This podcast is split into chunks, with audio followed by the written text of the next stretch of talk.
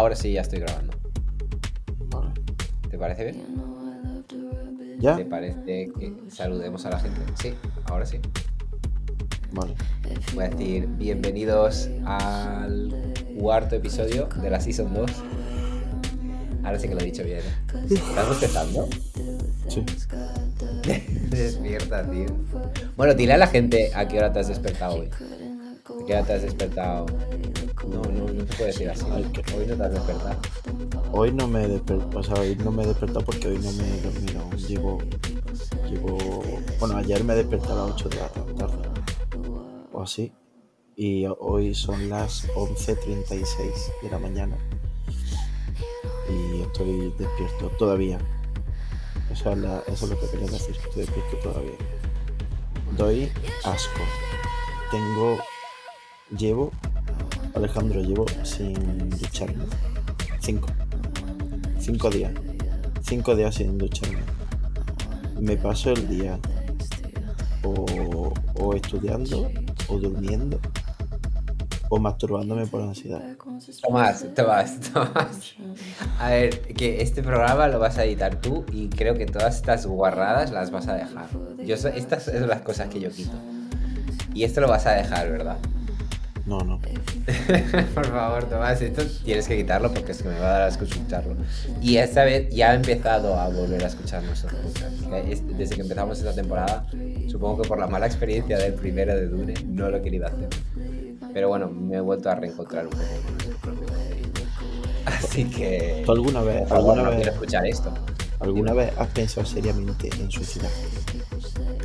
A ver, noticias. Vamos a hablar de algo que ha pasado en el canal. Yo me acabo de enterar porque me has avisado.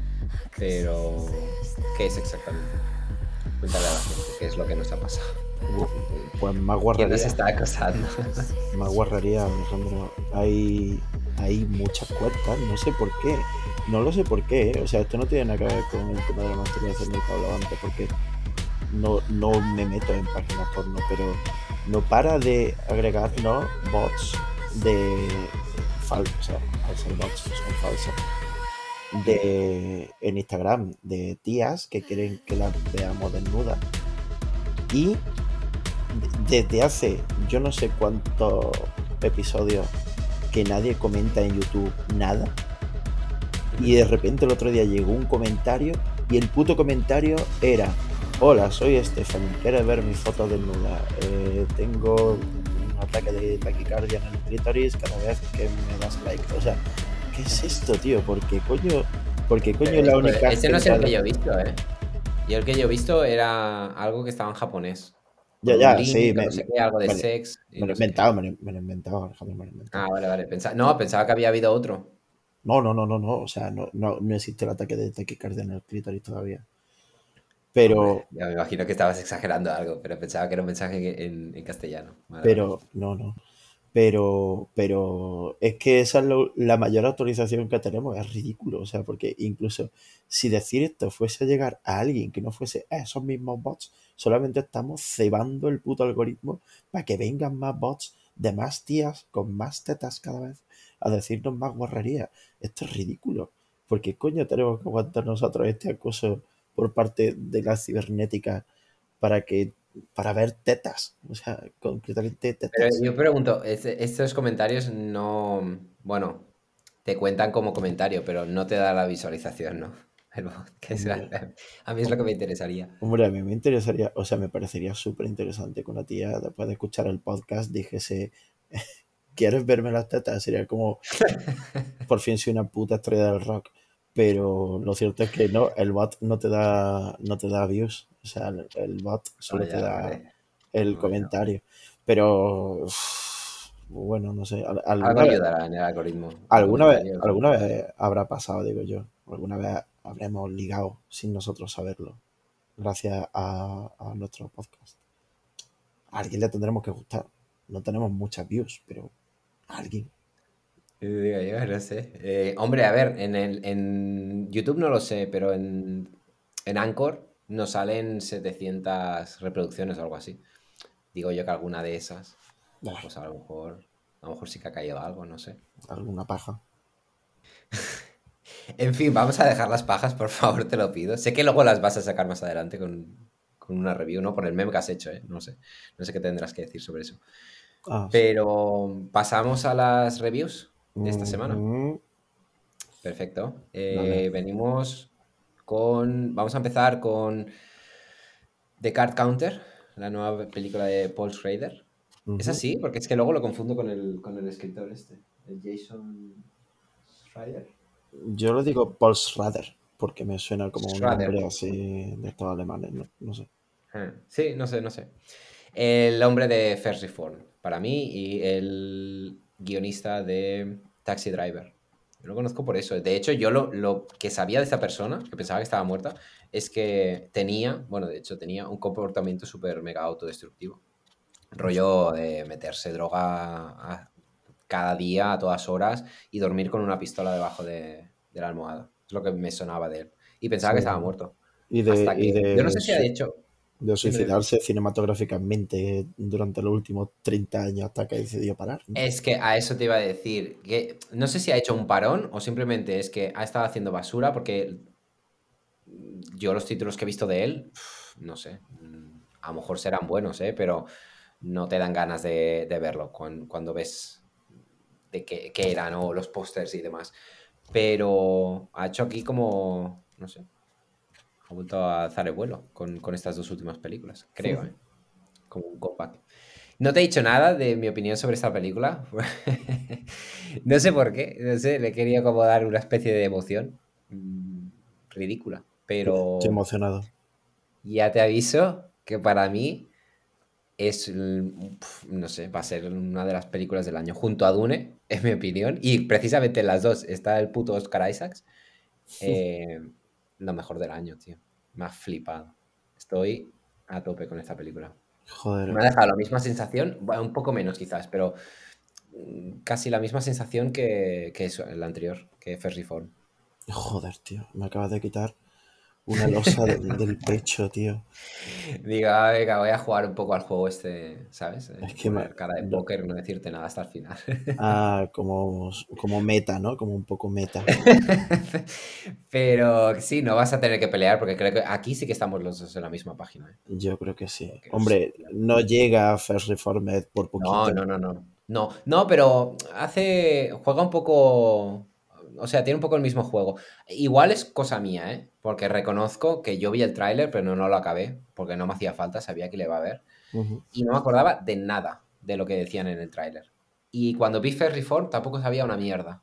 Yo sabía lo que te deja entrever, o sea, lo que te dice el título, ¿vale? Mm, El reverendo, venga, pues esto va de un reverendo. Car Counter, vale, pues esto va de póker. Y yo estaba ahí, en la, en la puta superficie. Entonces, ¿qué pasa? Que cuando me meto en las pelis de este hombre, pues me vuela la puta cabeza. Porque flipo de, de los temas que trata. Porque es que no, me los veo, no los veo llegar. Y cuando están en mi puta cara, pues es que estoy, estoy extasiado. O sea, me encanta, me encanta que haga esto. Y ya te digo, eh, que igual es cosa mía, igual todo el mundo sabe de qué va esta película. No sé, yo no tenía ni idea y flipé. Yo tampoco lo sabía y es de lo último que te esperas que vaya la peli, creo yo. O sea, Hombre, totalmente. Pero es que igual que, igual que Ferriform, yo no tenía ni idea de que iba a ser así. Y Eh. yo me acuerdo, cuando sale el plano del chaleco ese, que Hmm. por no decir mucho, pero sale un plano de un chaleco, hmm, ahí, vamos, casi me cago encima, tío. O sea, estaba flipando. Digo, esta es mi mierda, pero total. es que, o sea, sin desvelar de, de cuál es el tema principal, o sea, el, el tema que queda arropado por el por los juegos de cartas, hace algo, o sea, y ya la sacamos un poco de hablar de ella y a la vez de ver- del reverendo. Pero hace una cosa que me, a mí me parece mm, acojonante, o sea, a mí me encanta y es algo que yo sé, estoy 100% seguro que a la gente le toca los cojones, que, que es, es, es infantil, es muy infantil en sus críticas, como en el reverendo, ¿sabes? O sea, critica una cosa como general de una manera muy, muy, muy de frente, o sea, no, no da vuelta ni, ¿sabes? Y, me parece algo positivo, porque eh, son críticas como mucho más viscerales y menos sesudas. Me, me gusta que se aleje. Claro, es que en eso sí que estoy de acuerdo. Igual yo no diría infantil, simplemente pues eso, frontal, de- eh, digo infantil en, el, en un sentido totalmente positivo. ¿eh? O sea, el, el hecho de que eh, la película sea como eh, hablar de este tema y atacarlo de frente me suda la polla todo y que no parezca un puto trabajo fin de grado, ¿sabes? Como puede ser, yo que sé, eh, de Mauritanian o una peli de la, de la Catherine Bigelow, que es como un tema muy sencillo, pero ¡fum! vamos a dar la vuelta porque yo he visto, yo conozco tanta información, o hace unos años con Spotlight, que era Ah, eso, sí. ¿sabes? O sea, un tema como muy pequeño, pero le voy a dar toda la vuelta para que te... Y, y vale, eso tiene un valor, no lo, se lo quito. Pero para mí tiene mucho más sentimiento y mucho más sentido atacar de frente algo que, que odia, ¿sabes? O sea, y, y que Mm. sea como mucho más personajes, cine, ficción, ¿sabes? En vez de tan documental y Y, tan... y es curioso, es curioso que cuando se hace esto, después, como que la gente sude un poco, porque el reverendo, vale, que ganó premios de, de la crítica y demás, pero después de la academia, en los Oscar, no se llevó nada, tío. Hmm. Y mira que es una película que Hollywood tendría que babear con lo que habla, ¿sabes? Y sin embargo, mm, se quedó ahí como, como en la nada. Entonces es como que la, la forma importa, ¿sabes? La forma en, Sí. en que se tratan estos temas. Y la forma no les encajó. O no encaja con los, yo qué sé. Con... Pues tiene buenos cojones que no le encaje el reverendo y le encaje Nomadland, ¿sabes? Que Sí, diría yo que es incluso más, más sencilla de leer Mm, que, que esta, ¿sabes? No mm, sé. ujú.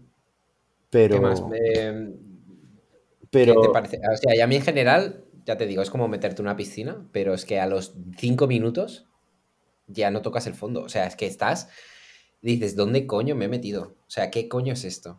es que Es con lo, con lo de la forma que has dicho, yo sí que creo que este tío lo hace de una forma, o sea, el, la forma que tiene de rodar esto, el, el principio de la película, el tío, el prota, te cuenta pues que tiene eh, problemas con estar encerrado, que tiene eh, claustrofobia y que no puede estar encerrado, y aún así que lleva encerrado toda su vida y no sé qué. Y precisamente te lo cuenta con planos súper cortos de manos, que, que, bueno, o sea, la fotografía de esta película es, mm, o sea, apart- me, aparta Dune. O sea, por favor, esto es otra cosa que me sorprendió, tío. que está al nivel de, de Form. O sea, es Sí. cristalina. Yo no dejaba de pensar todo el rato. de- y con Form también me pasó. Digo, ¿cuánto debe costar una lente de esta cámara, tío? Porque es, es como, si- es que, es como si no hubiera lente, ¿sabes? Es, es, es, es puro, esto es La, cristalino, es, la primera capa de la piel, la capa donde está la mierda de las personas, donde se queda el día de mierda que has pasado y que llegas a tu casa y se ve que estás cansado, esa parte la, la quita. Se ve ya directamente la segunda capa epitelial de, de Es como si hubiera acabado de llover todo el rato, ¿sabes? De- de todo Es, limpio, todo, es todo increíble. perfecto. Sí, sí. Parece cel shading prácticamente. Es, es una puta Mm, locura.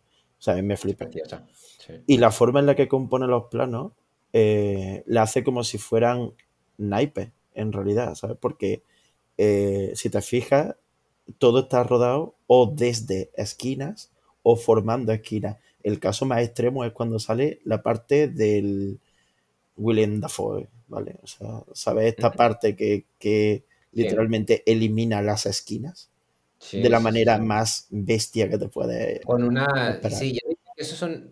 Está rodado como con las cámaras estas de 360 grados, ¿no? Es que no sé si es una cámara de 360 o simplemente un efecto de, de edición, porque podría ser perfectamente. Porque Puede yo no sé, yo, A mí me recordó a los vídeos estos que se supone que tienes que ver en 360 grados, pero no, no te da, o sea, la pantalla. sí, no Entonces, por eso el, por eso el de este. Hmm, Pero sí, para, para que la gente se haga una idea, es como si fueran dos grandes angulares, o tres incluso, uno delante y dos a los lados. hmm. Y lo vas viendo todo como abombado. Es, es- el efecto es increíble. O sea, Sí, es como si hubiera eh, el efecto de la bola, el, el, el salvapantalla antiguo de Windows 95, el efecto de la bola. Sí, pues como si estuviera todo el rato en medio la bola. Realmente lo que crea es una, claro, en vez de una sí. profundidad de campo, lo que crea es como una oquedad de campo, ¿sabes? O sea, como hace que haya un, un puente entre la pantalla y tu cara. Y es brutal. O sea, y esto lo hace todo el rato. Y es porque todo el tiempo, o sea, rueda plano claustrofóbico, eliminando la claustrofobia. Es- es- o sea, ¿qué, qué clase de genio ha hecho esto? Pero es que este hombre mm, ha rodado una película del exorcista que es una mierda como la manga de un abrigo. ¿Cómo coño puede este tío, o sea, dónde ha estado todo este tiempo? O sea, ¿qué, le- qué le pasaba? Que estaba No sé, mal. lo estaría macerando, tío. Estaría Joder, pero si es que Paul Schrader está ya para morirse. ¿Cuántos años tiene Paul Schrader? ¿200? No, tío, es, es, es jovencito, ¿eh? Paul A ver, jovencito no, no es un, no es un crío, pero debe tener que 60 y pico. Joder, pues ya está No, tiene, tiene 75.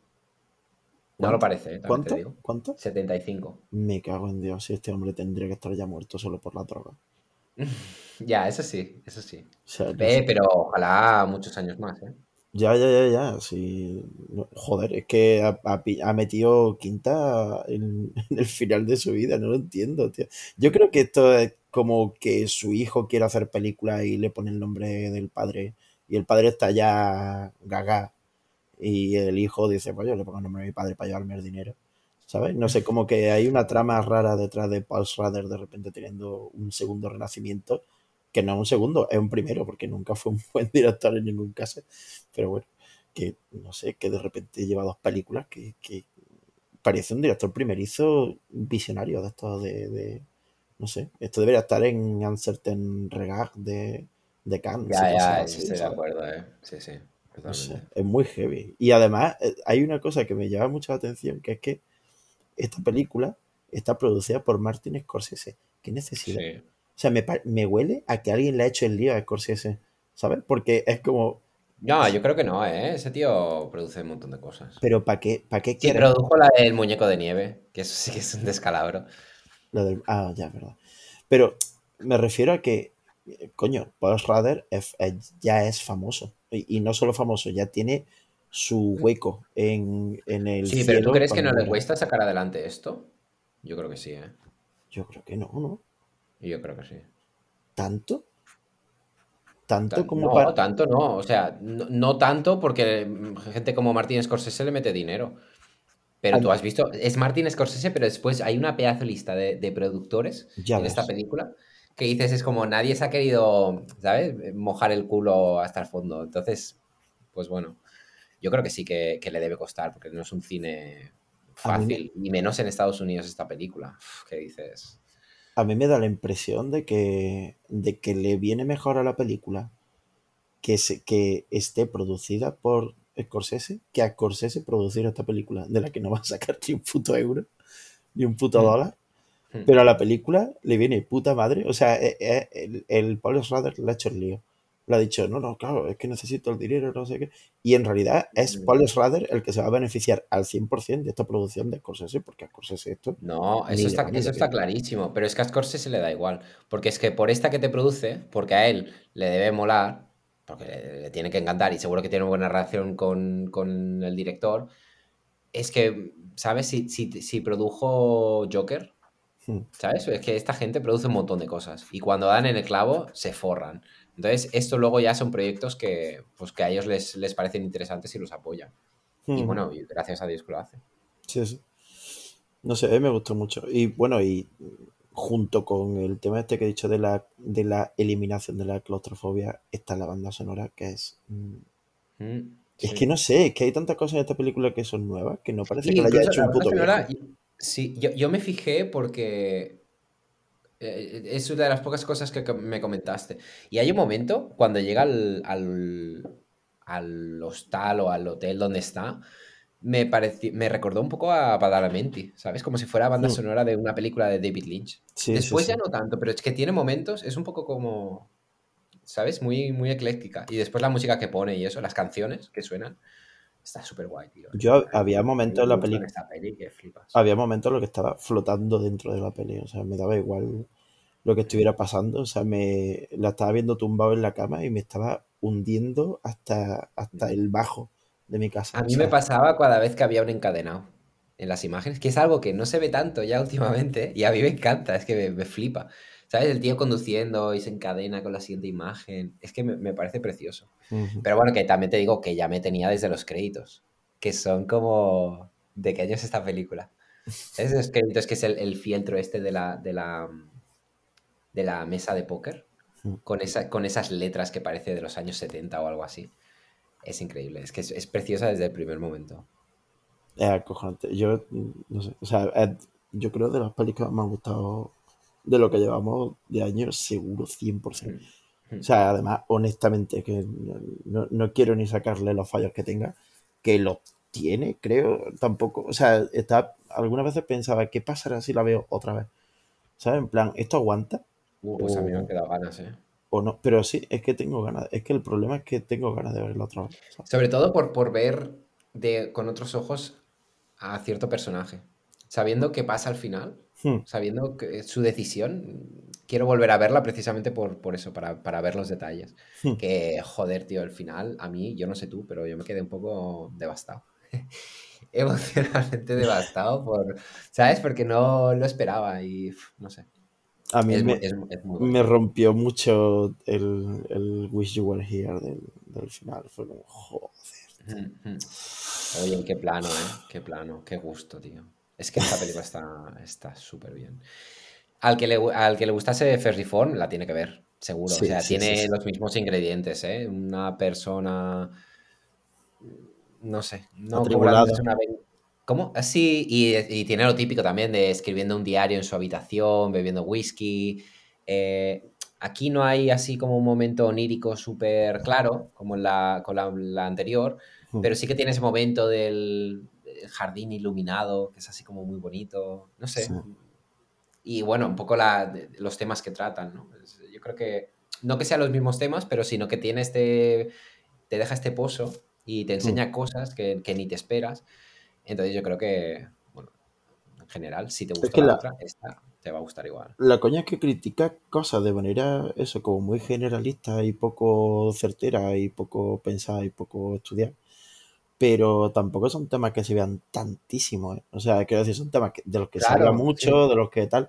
Pero como estás acostumbrado, digamos, a verlo de una manera como voy a ver una película que va de esto, ¿sabes? O sea, totalmente, de, que va de esto. Y esta peli Ah. va de eso Y son y como, son como temas que se engullen a la propia peli. Y ese tío lo que hace es, no, no, aquí pasa esto y aparte te meto lo otro. Sí, ¿Sabes? No voy a dejar que ese tema lo englobe todo. Hmm. Que a mí eso me encanta. O sea, es como, vale, mete- métemelo de fondo. Y ni siquiera eso, porque es que luego, ¿sabes? Es como, es integral en, en la película. Pero no te, no te lo mete desde el principio. Y joder, a mí eso me encanta, tío. Yo desde el principio, y con esto termino ya si quieres, pero- porque tampoco tengo mucho más que decir. Más allá de que, o sea, hay, hay que verla. O sea, esta peli no, no es recomendable, esta peli es de las que hay que ver. Y, y es que eh, hace una cosa que esto sí que le está dando vueltas todo el rato y es, la un- es lo único que me huele a viejo, de verdad. Y es la romantización, o sea, precisamente ahora, la romantización de los juegos de azar, casas de apuestas, tal. Como que no es que tengas que criticarlo necesariamente, puedes tenerlo de telón de fondo, pero lo romantiza en exceso, como este, este enseñarte cómo funciona cada juego, eh, idealizarte al jugador de póker con su vaso encima de la mesa, Sí, mirada, gorra calada, no sé qué, tal, es como, esto ya no es que no tengas que hacerlo, es que no, no debería, o sea, esto ya se ha quedado Mm, Sí, vale, pero muy chungo, ¿eh? Y, que yo lo entiendo, ¿eh? Porque- Y ese típico personaje misterioso, ¿no? De que parece aquí el, el coco que cuenta las cartas, no sé qué. Sí, pero también te digo, ¿cómo enseñarlo? Porque realmente te está enseñando a una persona que está más sola, que, que es incapaz de tener casi relaciones con gente, que cuando llega a su hotel, lo primero que hace, bueno, no lo voy a decir, pero sabes que es una persona que está rota por dentro y se dedica a esto y solamente a esto, está consumido por... Entonces es ya, como que... que- y yo entiendo, ¿eh? Que al fin y al cabo es pues lo que dices, ¿no? Una figura súper... Mira qué guay soy, ¿sabes? Y mira qué guay es esto de estamos aquí jugándonos la pasta. Pero es que realmente en esta película quizás también está un poco en los ojos de- del que lo ve. Yo, creo que, que en yo creo que general no muestra un lado nada negativo de jugar a este No, no, de no es, no es que muestre un lado, pero es que Vale, pero no muestra un lado negativo, si lo- lo único que hace es enseñártelo. Sí. ¿Sabes? Entonces, ¿qué, qué- qué se supone que, que te tiene que, que decir a ti para que lo veas como negativo?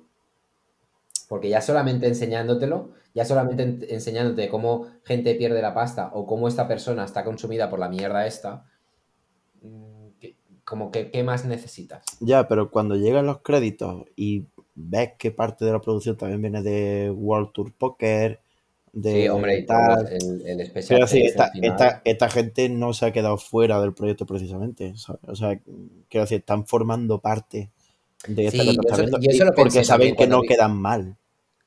Claro, yo solo, yo, sí, pero mm, bueno, yo solo pensé también cuando vi los agradecimientos al final, y eso era, pues eso, un festival de casinos y demás.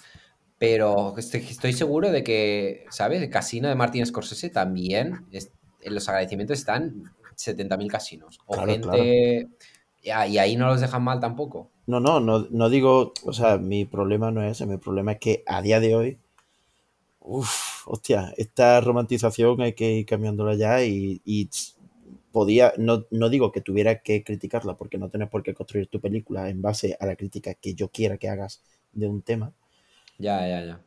pero pues en vez de Car Counter, ponle, no sé, de PlayStation Player, ¿sabes? Y es un tío que juega a la Play, no sé, ¿sabes? O sea, búscate otro, o, o déjalo igual, pero cágate al final a la crítica, no a- no lo, es lo único que está aquí Sí, sí, como que- sí, yo chirriando, sí, yo entiendo lo que quieres decir. Lo que no sabría ver es cómo. Ya, ya, cómo yo tendría que hacerlo para que fuera más directa, quizás. No sé. Pero bueno, Yo que, creo que lo deja un poco ya, la vuelta se la tienes que dar tú. Pero sí que es verdad que, bueno, que siempre es como un poco trayente, ¿no? La- lo que estás viendo. Sí, ya, es que ese, de acuerdo. esa es la cosa, que al final, cuando la estaba viendo, también te digo ah, una cosa, es que es, es difícil quizás enseñarlo sin que sea un poco atrayente, porque yo no estoy de acuerdo con este tipo de, de, bueno, ni con los casinos, ni los juegos de azar, ni demás, pero no deja de ser guay, ¿sabes? De verlo en una película. Hmm. Es, es- es emocionante. Es, Sí, es sí. chulo, es, es cinematográfico. Entonces, si te metes en esto, es, es difícil no, no Sí, sí, a mí- poco, a mí- no estés de acuerdo. a mí me flipa y, y ya te digo, si yo al final, cuando acabó la peli, porque esto es algo que yo pues, lo estaba viendo, era como, bueno, no sé, esto sí. Pero acabó la peli y dije, pues es que me suda la polla, sinceramente. Así que, Claro. Es como... Sí, sí. Es que es eso, Estoy, como- estoy, estoy ante Dios, no le voy a decir que tiene un moco, ¿sabes? O sea, sí, no sé, es como ver una película de la mafia y, y, ¿sabes? Y luego es como, ay, tendrían que haberla criticado un poco más. Bueno, ya, pero ibas a ver, ¿sabes? ya, ya. En fin, eh, ¿qué más? Otra que yo creo que no está al mismo nivel. ¿Tú has visto Free Guy? Sí, No sé cómo, pero ¿qué te ha parecido? creo Qué perecita de peli. ¿eh? que puedo decir, y, y me va incluso a costar decirlo, que es la peor película que he visto en mi vida. Oh, pues sí, me sorprende. Con una diferencia bastante abismal con la siguiente peor película que a mí se me puede ocurrir, que a lo mejor es, pues no sé, Los amantes pasajeros o El hoyo, o... Bueno, he dicho dos españolas, pero de casualidad, no sé. Hay otras muchas pelis que dentro de que son, ya no me espero gran cosa, pero bueno, ok. Pero como que le dan la vuelta a mi expectativa hacia abajo de una manera tan bestia, o sea, tan brutal, tan de decir, pero ¿cómo nadie está mirando aquí ahora mismo? O sea, hay, hay un hombre en llamas y nadie lo está mirando. ¿Cómo nadie se está dando cuenta? O sea, ¿por qué nadie está criticando Free Guy? Y es que ese es el problema. Es que nadie está criticando Free Guy. ¿Qué coño pasa? O sea, Free Guy, te, te explico un poco de qué va Free Guy, ¿vale? O sea, eh, tampoco tiene mucha hostia. Eh, un, un tío vive en una ciudad, se llama Free City, y es Ryan Reynolds, el tío, haciendo de Ryan Reynolds, One More Time, que bien, o sea, hasta aquí guay, si yo no tengo problema. Pero, pues un día, o sea, descu- descubre que hay gente, bueno, descubre no, es como que se sabe que hay gente en la ciudad que lleva gafas de sol. Y la gente que lleva gafas de sol es la gente que son los héroes de la ciudad. ¿Por qué? Porque en realidad lo que vive es en un videojuego, la gente que lleva la gafa de sol son los, los jugadores, ¿vale? Jugadores de ordenador normales, sin, no- sin realidad virtual y sin hostia. Y es un juego como de mundo abierto. Bueno, es que aquí ya, o sea, ya, ya está. Hasta aquí la profundidad de- del, del- del concepto de videojuego. Porque si alguien en, es- en toda esta producción, en toda, ¿eh? Te hablo de secundarios, eh, extras, el que lleva los cafés. Si alguien alguna vez ha estado cerca de un videojuego a más de 100 kilómetros, yo me corto los huevos y, y se los mando en un sobre al director y le digo, toma, mi pago por ser un incrédulo. Aquí nadie, o sea, es como si alguien que viene, un aborigen, que no entiende la tecnología de- de- del mundo occidental y le dice, te voy a explicar lo que es un videojuego y después de explicárselo lo pones a dirigir Free Guy. Nadie sabe, o sea, no es tan imposible pensar que alguien hubiera jugado a cualquier videojuego o oído hablar sobre el concepto videojuego en esta película que asusta. Es como si lo hubieran hecho hace aproximadamente 100 años. Y, y ni aún sería adelantado a su tiempo si hubiese estado hecha hace 100 años. Es acojonante. O sea, acojonante. Y encima tiene la santa polla esta película de hacer el, el triple tirabuzón, que es que, que no llegas ni a mierda y sin embargo es un batido de pelis del Charlie Kaufman. Y esto es literalmente así. O sea, eh, tiene un poquito, un poquito del show de Truman, porque el tío vive en este mundo en el que él pues no sabe quién es, empieza a plantearse cosas, no sé qué, ve que todo vive en un bucle temporal, porque él es un NPC dentro del juego, y como que vive en un bucle donde todos los días para él son el mismo día. Lo cual tampoco tiene sentido, porque la gente de los videojuegos tiene rutinas, pero la rutina, a pesar de que se repita porque es una rutina, no es una rutina con diálogos, ni mucho menos, ni, ¿sabes? O sea, hay ciertas cosas que simplemente no, y que, bueno, pero vale, ok. Pero tiene algo de eso de Truman, de él mirando al cielo, como, oh, ¿sabes? Se repite mi rutina y, intenta tocar el cielo, como esto es un decorado, cosas así, las tiene. Her también tiene partes de Her. Se enamora de una tía, la tía, la tía es una jugadora y la jugadora se enamora de él, pero él es solo una inteligencia artificial, porque es un NPC. También tiene de Her de Olvídate de mí, también tiene Olvídate de mí. De hecho, tiene tanto de Olvídate de mí que hay escenas que están grabadas ¿Te acuerdas las partes de Olvídate de mí que estaban fuera de la mente del prota del Jim Carrey cuando era Kristen Dance y el Mark Ruffalo el Sí, sí. y estaba rodado como cámara en mano y estaban Sí. como flipando todo el rato en plan de hostia, pero que le hemos cagado porque hemos metido aquí el Sí, cuando programa. sale en la habitación. Claro, claro. Pues eh, hay partes enteras rodadas ex- exactamente así. O sea, igual, es como si hubieran, o sea, están intentando hacer con todo el rato Charlie Kaufman, están todo el rato intentando hacerlo. Y, y Michel Gondry. Y sale, es horroroso, o sea, es, da una vergüenza ajena.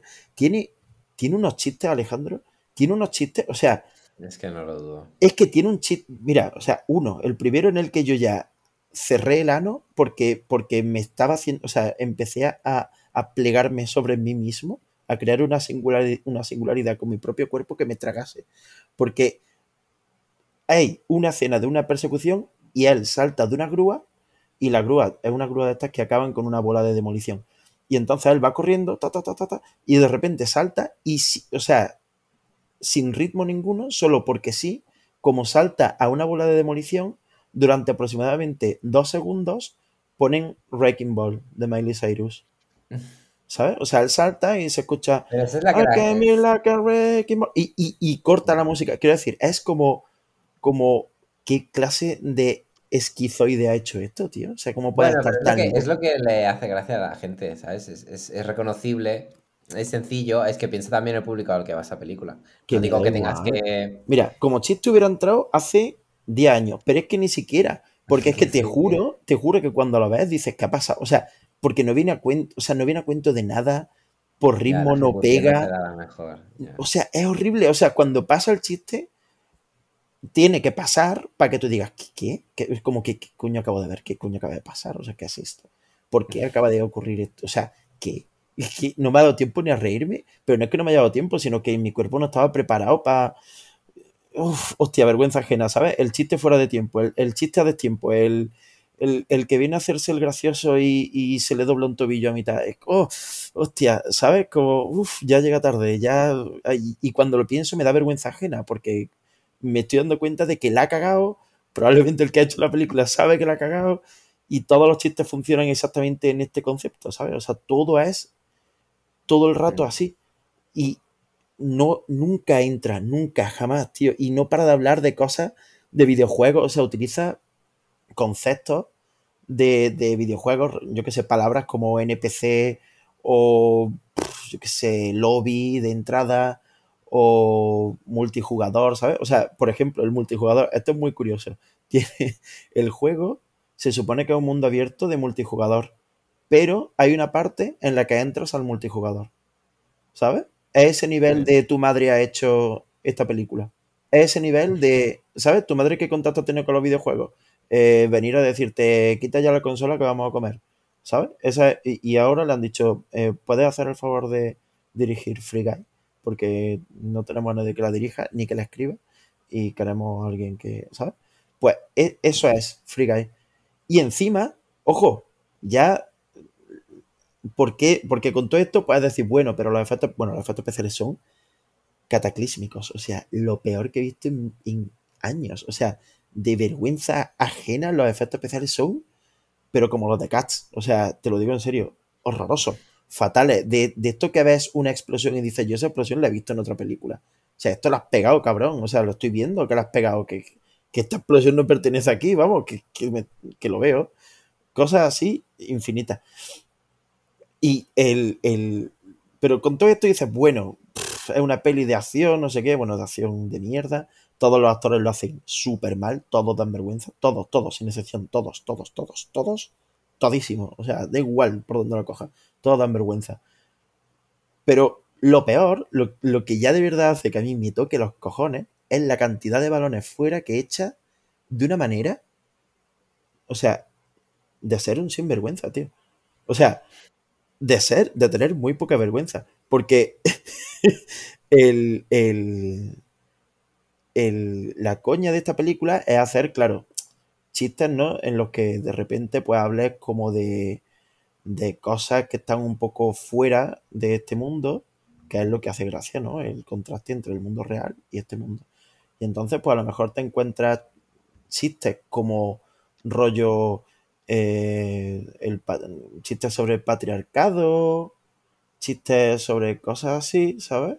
Dentro de una peli que es que literalmente empieza, su primera puta línea de diálogo es, mirad ese tío tan guay que va en el coche, ese coche no es suyo, y la tía que va al lado de él tampoco es suya, pero ahora son suyos. O sea, literalmente en la primera línea de diálogo me estoy dando cuenta de que tú eres un puto cerdo y un machista, tú que has escrito esto, eres un trozo de mierda y aún así tienes los santísimos huevos de meter chistes como, o sea, como alguien que conoce este tipo de chistes y sabe que a alguien le deberán gustar y que algún público tendrá y que como él intenta quedar de progre y quedar bien, pues te lo voy a meter aquí, pero yo no creo realmente en este chiste. Y es- esta idea de yo no creo en mi chiste se traspasa a toda la película porque es que no hay ni un chiste en el que pueda creer nadie aquí porque es que parece hecho, o sea, la película parece hecha por un algoritmo de hace muchos años. O sea, por un, una, mente muy jodida, o sea, una cabeza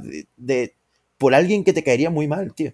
Por un plast, o sea, esta película le ha hecho un puto plasta, el, el pesado de, de la universidad que se te pegaba, tío, y, y era más soso que una mierda, y no tenía gracia, intentaba ser gracioso solo para ti, y, y tenías tú que incluso cuando quedabas con más gente, cuando él hablaba, hablabas tú inmediatamente después para tapar la, la tremenda mierda sin sentido o sin gracia o, simplemente plana que había dicho, como para que al menos no al, al menos no pareciese que tú eras igual de tonto que él por haberlo traído a la fiesta. Esa persona ha hecho Free Guy y es la peor persona que yo me... O sea, me encantaría partirle la puta cara al, al tonto la mierda de Sean Levi, que es el, el director de esto, director de películas que en principio no estaban mal, como la de Acero Puro, o yo que sé, alguna ha hecho que está bien, ¿sabes? De Stranger Things. Qué. Pero bueno, que, que son pelis que dices, pues, pues bueno, pues, pues ok, ¿sabes? O sea, sin más.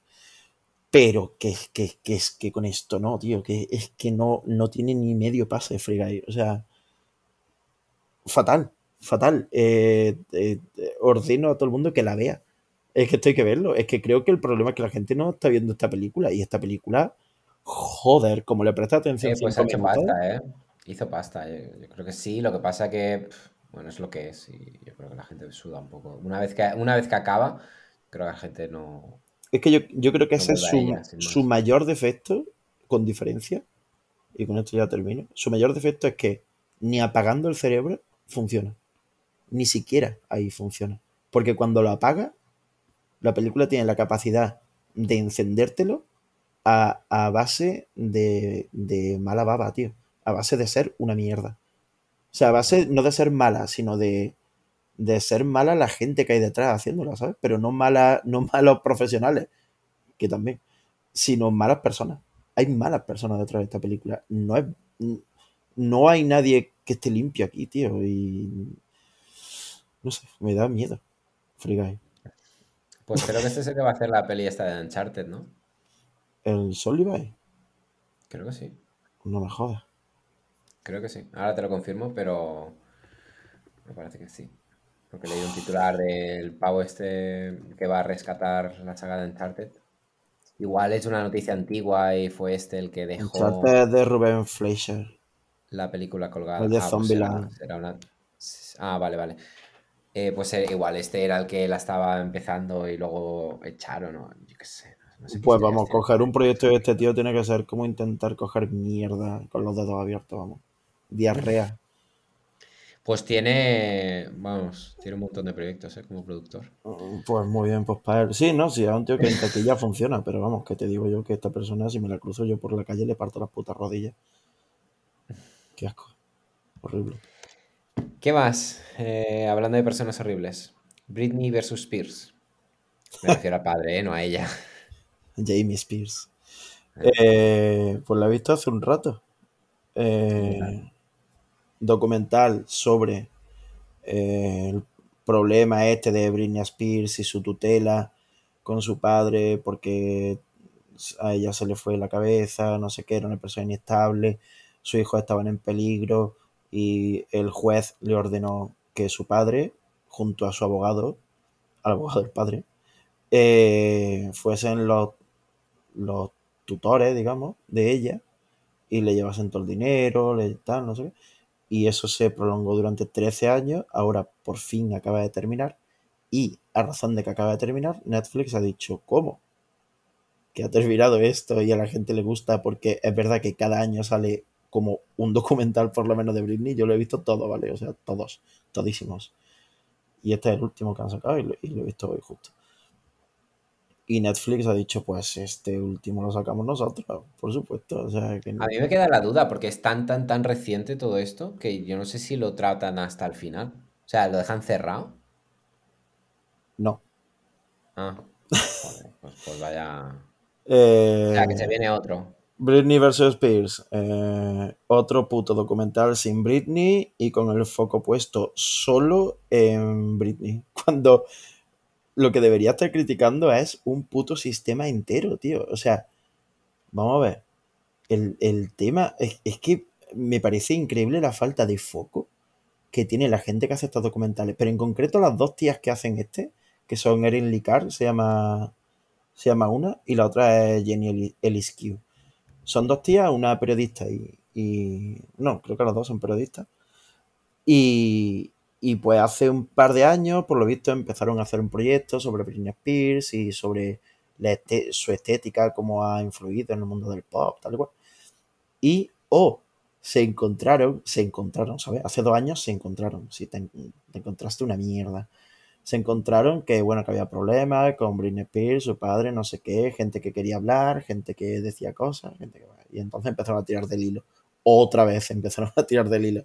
Y el puto documental te cuenta otra vez todo lo que te cuentan todos los documentales de antes, todos. O sea, desde hace como 5 o 6 años que llevan haciendo documentales, este otra vez te lo cuenta. Hace una cosa bien, que me parece honesta y ok, y es que no te bombardea, bueno, no te bombardea, no, simplemente es que ni siquiera aparecen las imágenes estas de la crisis que tuvo Britney Spears cuando se rapó, cuando Hmm. eh, tenía accidentes con el coche, no sé qué, tal, que como que la dejan mal a ella cuando no es necesario, porque es algo que no tiene relación alguna con el tema a tratar. Supuestamente el tema a tratar. ¿El tema a tratar cuál es? Que existe un tipo de condena en América que es prácticamente una cadena perpetua. Pero una cadena perpetua, además, mm, de la peor forma posible porque se adueñan de tu, o sea, ya no solo de, tu cuerpo, porque tú estás en la cárcel y te tienen ahí y, y te jodes, sino de tu dinero y hay gente que puede seguir aprovechándose de ti. O sea, tú sigues siendo útil para la sociedad menos para ti, literalmente. O sea, de esto va el tutelaje, de gente a la que le, privan de toda libertad, pero que además su libertad no, la, no hay un, un gobierno que la revise. Su libertad es para quien la tenga, para su tutor, en este caso su padre y su abogado. Y esto es un tema gordísimo, esto es un tema del que se puede sacar un documental, imagínate, o sea, una denuncia social de cojones, porque, coño, es que hay mucha gente que le pasa esto y vale, sí, puede que tengan problemas mentales, pero desde luego lo que, lo que no deben tener es a otra persona que no tiene que rendir cuenta a absolutamente nadie a su cargo, que normalmente es la familia, ok, pero que eso no- tampoco, o sea, en, el- en este propio documental hay un pavo que era un director de cine que también era amigo de Britney Spears y tal, que, que dice eso, que normalmente, eh, o sea, perdón, eh, no era este tío, era un, un psiquiatra dedicado a, a este tipo de, de temas, a, a evaluar gente que tenía este tipo de problemas. Y dice eso, dice que la mayoría de las veces, el 99% de las veces, la tutela se da a los familiares y que si por él fuese, mm, preferiría dárselo a un profesional en vez de la familia, por algo muy sencillo, y es que las relaciones familiares son complejas y las profesionales son profesionales, son un trabajo, ¿sabes? En plan, no, no hay dobleces. En, en una relación familiar nadie sabe qué pasa, excepto la persona que está afectada literalmente por la familia o que vive dentro de la familia.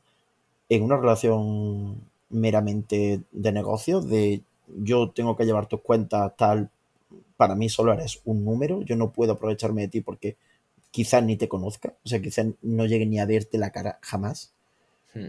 es algo mucho más sencillo.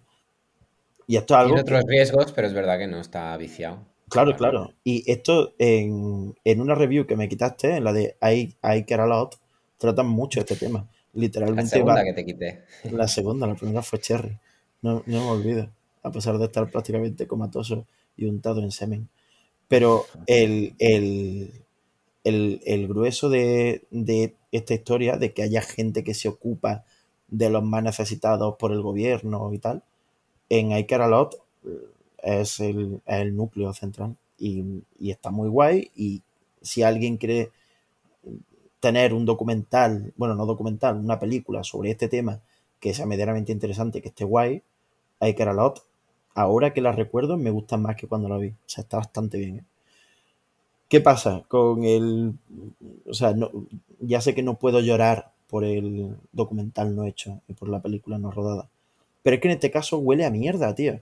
Porque justo sale la puta noticia de que a Britney Spears eh, le ha salido bien el juicio, no sé qué, y sale como una puta seta este documental, en el que no avanzan en absolutamente nada, porque no hay nada en lo que avanzar, porque llega justo, o sea, no, co- como no hay nada que, haya dado tiempo a que salga, porque esto, lo de Britney y su juicio fue hace semanas, pues simplemente no hay, no hay forma de, que haya nada nuevo, solo dan vueltas sobre algo que ya se sabe, sobre un juicio que está todavía ocurriendo, con lo cual no está ayudando, es que no está haciendo nada. O sea, si no ayuda a la plataforma de liberar a Britney, si no habla de los problemas gubernamentales, y si solo tienes como una actitud, digamos, de, uff, como me gusta Britney Spears, la respeto muchísimo, pues muy bien, yo también la respeto y no estoy haciendo un puto documental sobre ella, ¿sabes? O sea, es que al final el documental son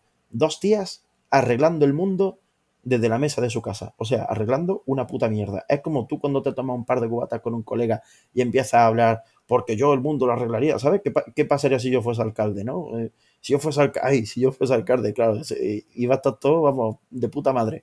Pues al final son dos tías, la Erin Lee y la Jenny Eliskiu, arreglando el mundo desde su puta casa. Es que la mitad del documental son ellas dos en una mesa diciéndose la una a la otra las cosas que han pasado. Claro, claro. Y luego vino no sé quién y le dijo que tal. Onda, onda. Pues, ¿sabes? Y parecen dos putas viejas en la puerta de la casa del pueblo discutiendo mierdas que yo ya he visto y aunque no las haya visto, a mí qué cojones me importa que se haya follado a su fotógrafo, a no sé quién, a, que me da igual, tío, que, que sí que, pero sí que estoy viendo yo desde mi, o sea, si, si yo llevo sin dormir 12 horas y me estoy dando cuenta de que aquí hay un tema gordísimo en mi puta cara, ¿cómo coño estáis vosotras aquí dando vueltas, oliendo el culo la una a la otra, hablando de Britney Spears y, de su vida y no sé qué?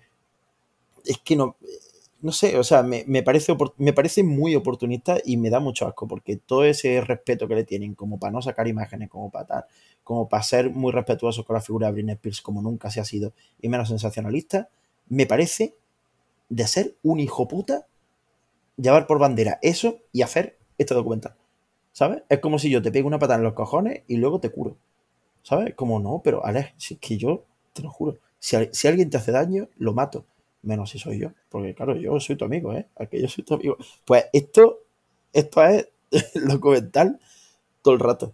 Y, y no sé, o sea, me, me ha dado mucha pena verla, porque ver, ver el documental, porque me ha dado la impresión de que realmente la o sea, las rémoras que le salen a Britney Spears son de todos los colores, tío. Y no sé, o sea, no he visto más sudacoñismo que estas dos tías haciéndole la cama a Britney Spears por todo lo alto, ¿sabes? Como antes de que hable ella, porque ya lo que queda es que hable ella, porque ella ya no tiene la tutela del padre.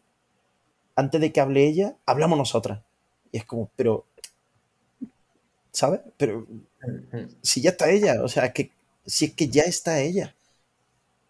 Ya, No pero si no pueden acceder a ella, pues se saca esto es sacarse contenido de, de la manga. Claro, pero Si pues si puedes no, hablar con ella, pues hablas tú. pues si no, puede, si no mierda, puede, sí. si no puede acceder a ella, sé, va a contar lo pues no mismo. lo hagas. Pues no lo Sí. haga, pues no lo haga. Ya, si es que literalmente son Ya, recortes de otros pero- documentales, tío. Que sí, pero precisamente por eso eh, le sale baratito y ganan pasta. Esto es No sé. Los valores de producción están un poco mejor que. Porque los documentales que suele haber sobre Britney, pues son un poco de TMZ, de esto que sale el Pérez Hilton, y son un poco de, de mierda, ¿sabes? Son un poco de reportaje del Sálvame. Y este, pues, como es de Netflix, tiene algo más de dinero. Aún así, cinematográficamente está mm, por los putos suelos. O sea, yo normalmente me fijo mucho en los fondos de las entrevistas, son malísimos. Muchas de las entrevistas aquí son hechas por teléfono y el audio se oye de puta pena. O sea, pero de puta pena, que, pero que parece que la han salvado, ¿sabes? Como, como estamos grabando un manos libres. Y es como, tío, ¿sabes qué existen aplicaciones que graban las llamadas y se escuchan mejor? No sé. Como mm, hay cero esfuerzo en esto, tío. Y se, y se esfuerzan mucho en demostrarte como que, como que sí que han hecho mucho trabajo, ¿sabes? Porque hay muchos muchas imágenes falseadas, obviamente, de la pantalla del ordenador de ellas, como recibiendo muchos emails, como, como con muchas hojas, ¿sabes? Como, "Uf, mira, tenemos como mil páginas de declaraciones de no sé qué, como si mil páginas de declaraciones que ya alguien ha recopilado en su momento y ya, y ya se han dicho. O sea, tú no has tenido que hacer nada. Tú has cogido lo que alguien ya ha hecho. A mí no me mientas, porque no lo estás haciendo. Y la, toda la gente que habla es la misma gente que ha hablado siempre, la, la cuidadora, no sé, no, es que yo quiera saber más cosas sobre Britney Spears y este documental me haya dejado con ganas. Es que este documental me parece igual de oportunista que los que he visto hasta ahora y a un tema que me parece muy interesante, igual que el caso de Gabriel, el, el niño Gabriel este, el, el documental este que hicieron en Netflix sobre el caso de Gabriel Guzmán, se llamaba que es el niño este que le metieron tal paliza que, que lo destruyeron, o sea, lo mataron de la forma más bruta que te puedas imaginar. Rollo, encontraron, cuando, lo cuando le hicieron la autopsia al niño, encontraron dentro eh, No, Gabriel Fernández, ya los Gabriel padres, ¿no? Fernández, Sí, sí. Ese documental es... y es muy heavy, o sea, te deja hecho una mierda porque después de dejarte hecho una mierda, avanza hacia explicarte todo lo que está podrido para que esto haya llegado a ocurrir. A mí esto me interesa igualmente en el caso de Britney Spears. O sea, no- entiendo que Britney Spears no es Ya, un menor de edad dado de Spears, regato. pero- Ya, pero... pero quiero sí, que llegue, quiero que llegue, o sea, aquí está pasando algo con el sistema judicial y hay un tema muy gordo del que además hay una cabeza mega visible por ser la puta Ya, reina del no- pop. Que sí, que lo entiendo, pero que no puedes esperar lo mismo de un caso primero de un crío que pasó hace años y te lo están presentando en forma de una serie y han tenido tiempo para darle vueltitas y para, para ir un poco más allá de la superficie a otro que es basado en una estrella eh, y que ha pasado, es que nada, esto está pasando, o sea, se ha resuelto hace nada y menos. Ya, pero lleva no puedes 13 esperar- años no puedes pasando, esperar lo mismo. Alex. Lleva Ya, 13 lleva 13 años. años pasando, sí, tío, vale, pero es que, que está claro que ha salido al rebufo de lo, de lo que ha sucedido hace el mes pasado, hace dos meses. Entonces no, no puedes esperar lo mismo. Tampoco es una serie, es una película. Y, este, y que te estoy dando la razón. Que, que- pero que es que son bestias diferentes el, el documental del crío este con... Ya, ya, no, no, no- ¿Sabes? Que no, no- yo creo que ni siquiera a la hora de plantearlo han tenido las mismas expectativas, ni Es que- mucho menos. es Esto es, es el dinero corre y ya está. Exacto. Y yo creo que sí que es algo en lo que sí que deberían tomárselo más en serio, tío. O sea, parece que Ya, pero es que opa- para la cabeza de Britney Spears opaca todo, ¿sabes? Como, ¿de qué vamos a hablar? De pues claro, pues de Britney Spears, ¿no? O sea, ¿y, y qué te parece Ya. si hablamos de todo lo demás que hay? Que además también Bueno. podemos hablar de Britney Spears, es que ella seguro que estaría encantada de hablar de ella, ahora que puede. O, o no sé, o sea, o, o, o sin Pero que ella. también es verdad que, hablar del pero que tema, también es ¿sabes? verdad que sí, pero que también al ser una figura pública, pues que no se trata igual, no se trata con el mismo respeto. Y estas cosas pasan con ellos, pero no pasaría con, Ya. ¿sabes? Crea- lo tratas diferente. crea el mismo efecto que lo que te dije la semana pasada, el, el efecto de eh, Paloma en Aquí no hay quien viva, cuando ya la actriz había dejado la serie y te ponen a una mujer de espalda, crea el mismo efecto, porque me está hablando de Britney Spears y no, no ha aparecido jamás Britney Spears ni nadie parecido cerca de estos documentales, porque nadie cercano a ella habla en estos documentales, habla gente de yo la conocí no sé cuándo, yo la conocí no sé qué, y la gente más cercana habla pero que se nota que están ahí como, mira, que... Aquí falta el mensajito como en las biografías, biografía no autorizada, pero Sí, te la sí, venden sí. igual, pues un poco debe ser esto. Es horrible. Así que, mm, eh, caso, o sea, mm, insulto total. No es que yo sea mega fan de Britney Spears, pero me parece insultante que exista este documental. Igual que la otra, igual que la anterior. A evitar entonces. ¿Qué te parece si hablas de, y breve por favor, de Happier Than Ever? Otro documental sobre una... Aquí sí que ya está metida hasta las trancas, porque vamos. Me encanta, me encanta estos, estos podcasts, como el primero, en el que eres tú diciéndome, bueno, háblame de, háblame de, o sea, es como, es como un poco cuenta cuenta, fue hincha de ver mierda. Y yo te hablo. ya, bueno, es que no sé, hacerlo, si no, es que si no, no, yo no he visto ninguna, así que poco puedo decir. Vale, Happier Than Esta sí que Ever. tengo algo de curiosidad, hasta el punto que me la, me la llegué a apuntar, la de Britney no, porque... Pero este sí, mm, no sé. Y Happier- soy muy fan de ella, ¿eh? Happier Than Ever. A Love Letter to Los Ángeles. Los Ángeles. Eh, que eso está aquí al lado de mi casa, por cierto. Los Ángeles. Bueno, no es lo mismo, pero también se llama Los Ángeles el barrio. Eh, dirigida por Robert Rodríguez. Ah, pues, ya empieza a darte un poco de- Ah, vale, pues, ¿este no es el documental o qué? Sí, es un documental. O sea, bueno, no es un O sea, documental. entonces tiene dos, porque hay otro que está dirigido por un tío. Claro, el otro es, eh, es el de Apple TV, este es el de Disney, ¿no? El de está The World el Blurry, creo que se llamaba. Sí, sí. Y yo estaba confundiendo con este. Sí, no, Pues este. Esta tía hace tratos con, con, con todo, vamos. Desde luego. dinero de donde pueda. Pu- Huele más al contrario, ¿eh? huele más a que la gente le saca el dinero a ella.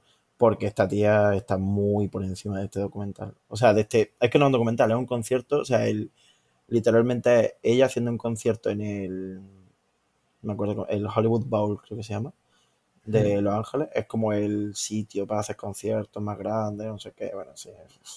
A mí estas cosas siempre me, me suenan un poco a vacío. O sea, es como este es el sitio donde se hacen los conciertos y todos son el sitio donde se hacen los conciertos. Ya, ya. todos, todos, O sea, eh, no sé, en la sala más pequeñita es que este es el sitio. Ya. Y la más grande es que Sí, este es el, el sitio. Albert Hall, el no sé qué. Eh, sí. Vete a tomar por culo. sí. Eh, claro, que, que- que habrás tenido tus conciertos mejores que ese. Pues bueno. Pues el Hollywood Bowl de Los Ángeles, porque ella es de Los Ángeles y no sé qué. Y, y nada, pues básicamente la gracia de, de este concierto, en el que toca íntegro el último disco, el, el Happier Than Ever, eh, la gracia es que tiene animación. ¿Vale? Tiene cosas de dibujos animados Hmm. que son horribles. Siento estar tan vinagre hoy. Juro que no es porque, o sea, o en esta temporada en general, o sea, es que no sé, estoy viendo como la parte más mala. Pero es que, joder, joder, que, que esto es de Disney, ¿sabes? O sea, que quiero decir que esto literalmente es un producto Disney, que no es mm, que salga en Disney Plus, o sea, sí, bueno, también, pero que está producido por Disney coño, que esto debería tener algo de alma, ya que le metes animación, pero tiene la misma animación que la serie esta que sacaron de, que termina esta semana, creo, de hecho, la de What If, la de Marvel, Ah, sí. que tiene una animación que da, mm, da repota, ¿sabes? O sea, ¿sabes cuando has vomitado todo y ya solo te queda la repota? El ácido, el, el, el ácido este que sale un puto hilo, un hilo mm, que blanco y que es como si estuvieran sacando la entraña por la boca y quema, pues es, es repota la animación que tiene esto porque es un cel shading. Es que parece un Mm. videojuego, ¿no? Estoy viendo unas imágenes ahora y me recuerda eh, la versión fea del Everwild, este de Red. Sí. Es muy, muy fea, ¿eh? Es un cel shading, un cel shading mega plano. O sea, ya entiendo que la coña del cel shading es que sea plano, pero la coña del cel shading es que es plano con detalles, ¿sabes? Como, como un dibujo hecho a trazos, digamos, ¿sabes? Que, que en el que no busca el detalle, sino busca el movimiento. El cel shading es igual, no busca el detalle, o sea, no busca el realismo, pero busca el detalle, busca que el, el movimiento o, o la expresión sea detallada, que tenga detalles, eh, digamos, pictóricos dentro de que es una silueta muy real. Horrible, mega plano, ultra... Jamás dirías que ese dibujo es Billie Eilish, jamás lo dirías. O sea, mm, porque está Billie Eilish al lado. Es que nadie diría que es cualquier muñeco rubio mm, random creado por, yo qué sé, ¿sabes? O sea, una animación muy cutre, tío, una producción, unos valores de producción bajísimo. La dirección está bien. No sé, eh, parece, o sea, está, todo el rato parece que les da miedo, y lo entiendo, como apartar la mirada de, de Billie Eilish, ¿sabes? O sea, sale todo el rato, y vale, lo entiendo, Billie Eilish, pero si me estás poniendo que la...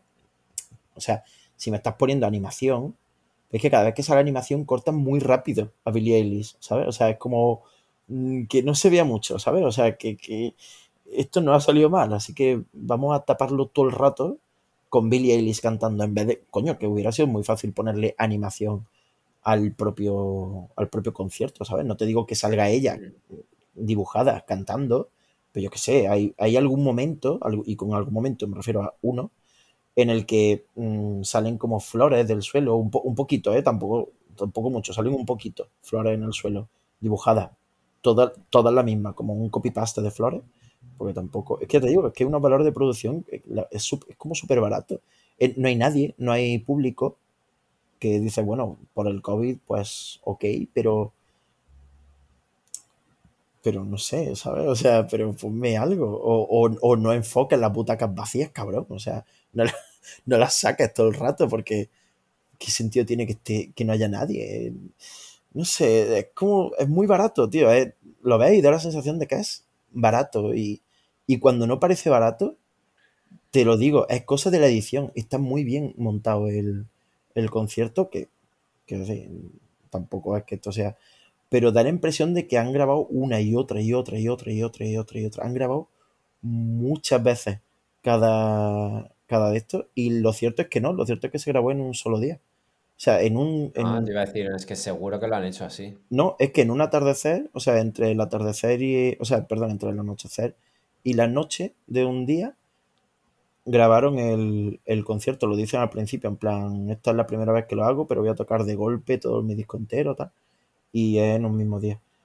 Y, y coño, la cosa es que luego, cuando lo ves montado, dices, joder, es que, ¿cómo has pillado este detalle? Tiene unos detalles, o sea, como, esto puede sonar un poco creepy, pero hay, hay detalles como en los que se la ve a ella como a contraluz gritando mientras canta y tiene un hilo de baba que va de un diente a otro y ¿sabes? Y, se- y- y ese hilo de baba se ve al trasluz que parece que parece que lo han ensayado y dices joder o sea Hombre, como ensa- no hasta sé. ese punto no sé, pero ensayos ha tenido que haber, vamos, miles. ya, ya, no, obviamente pero luego se ha grabado de una ¿sabes? y Ya, ya. no sé Es- te voy a decir en qué es bueno y en qué es malo ¿vale? es, es bueno en mm, mostrarte que Billie Eilish es una persona, ¿vale? Que tiene sentimientos, que tiene familia, que se pone cachonda, que es, mm, que alguien alcanzable, ¿sabes? O sea, no, no en el sentido más heterobásico de la palabra de mm, podría ligarme a Billie Eilish, sino a que una persona, a, a que es una igual, ¿sabes? En plan, esta tía no pertenece al Olimpo al que efectivamente pertenece, porque realmente esta tía es, o sea, como canta y las cosas que hace es brutal. Y las letras que tiene son acojonantes, o sea, me parece una locura. Pero, mm, no sé, o sea, es que la ves y, la ves, yo sé que no está actuando, bueno, está actuando, bueno, es, es ella actuando en un concierto, pero es que incluso cuando dice cosas en sus canciones, cosas como mm, quiero hacerte gritar y, y, y fóllame y no sé qué, ¿sabes? Como cosas como muy de canción, ¿sabes?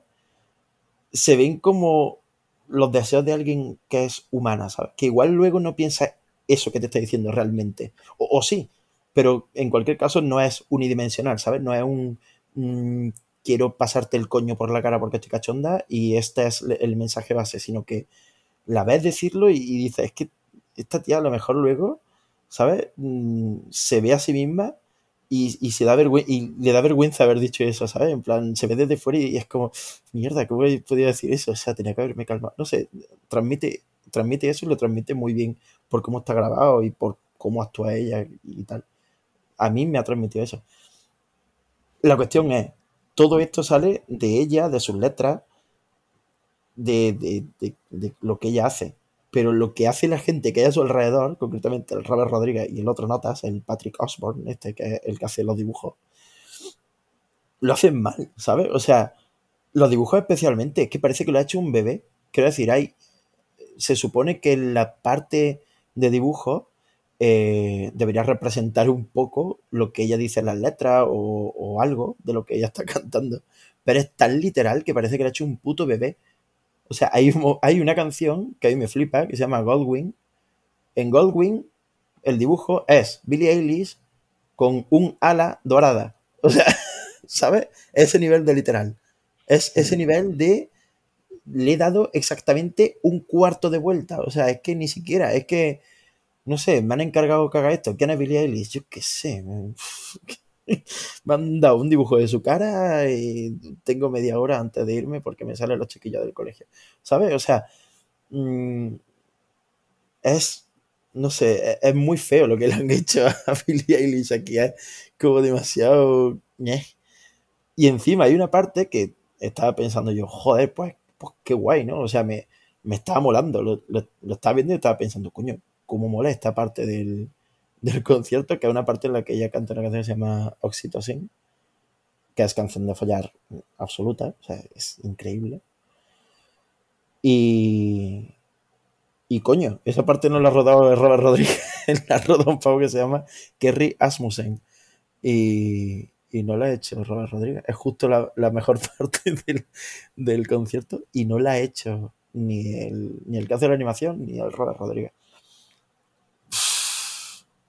Yo sé, está guay, ¿eh? Para verlo, porque la tía, ya te digo, es. No sé, o sea, lo- habla de, de cosas muy tochas, habla de, habla de eh, viejos follándose a niñas, porque imagino que esto se lo habrá tenido que comer ella con papas un día sí, un día también. Te recuerdo el countdown que había en internet para cuando ella cumpliese 18 años y poder buscarla en Pornhub. O sea, ese nivel. Y también habla mucho de la percepción que los tíos y las tías tienen de ella, de que nada de lo que hace está bien, no sé qué, y profundiza mucho en las letras sobre esta idea. Luego tiene mm, canciones que son eso, mm, méteme la polla que si no se me va a ir la puta cabeza, por favor, métemela ya, tapóname la tapóname el, el agujero, el que sea, instantáneamente tengo la necesidad de ser taponada. También tiene canciones así, pues así, pues sin más, pop, o sea, no pasa nada. Pero las que tiene que son tochas, que son la gran mayoría, joder, hostia, no sé. Me, me daba incluso un poco de cosa porque el que toca con ella es el hermano, el Phineas. Y, y estaba pensando todo el rato, pero ¿y esto lo canta lo de tu hermano? O sea, como, como que qué confianza tienes, ¿no? Porque a lo mejor te cuenta pues de un tío al que ella ha querido y del que estaba pues en chochá y ¿sabes? No sé, y del que ella pues se colgó o de un tío al que se folló una noche y no la ha vuelto a ver porque lo mandó a tomar por culo porque era un nota y está el hermano ahí tocando el piano, ¿sabes? Que dice, no sé, no, no te da cosas, ¿sabes? O a la inversa también, ¿sabes? Como, no sé, simplemente el hecho de tener un familiar ahí al lado tuyo, como Mm. escuchándote hablar de tu vida. Esto le debe pasar también a algunos actores cuando ven películas con su familia, si es suya, ¿sabes? Claro, claro, pero, incómodo. pero ya está como el filtro de que sí, está ahí la lo tienes película. ya directamente, ya, ya, ya, sí. Ahí lo tienes literalmente al lado mientras estás creando. Claro, y, y no sé. Pero bueno, eh, está guay, ¿eh? o sea, mola mucho porque el disco del el último disco de Billie Eilish mola muchísimo, está muy guay. Y, y algunas de las canciones que hace las hace en acústico y todo el rato tiene a la filarmónica de Los Ángeles haciéndole la música que normalmente queda mal, pero aquí queda muy bien porque es como si estuviese viendo un concierto de James Bond todo el rato. Está muy guay, está muy, muy guay. Pero es innecesario verlo, ¿eh? Es con escucharlo es suficiente. Que es lo peor, creo yo, que se podría decir de un proyecto en el que hay incluso animación. Mm, No sé, no, no creo que lo haga. Pero igual el disco sí que me lo tendría que escuchar. Es que me da un poco de pereza, pero Está chulo, ¿eh?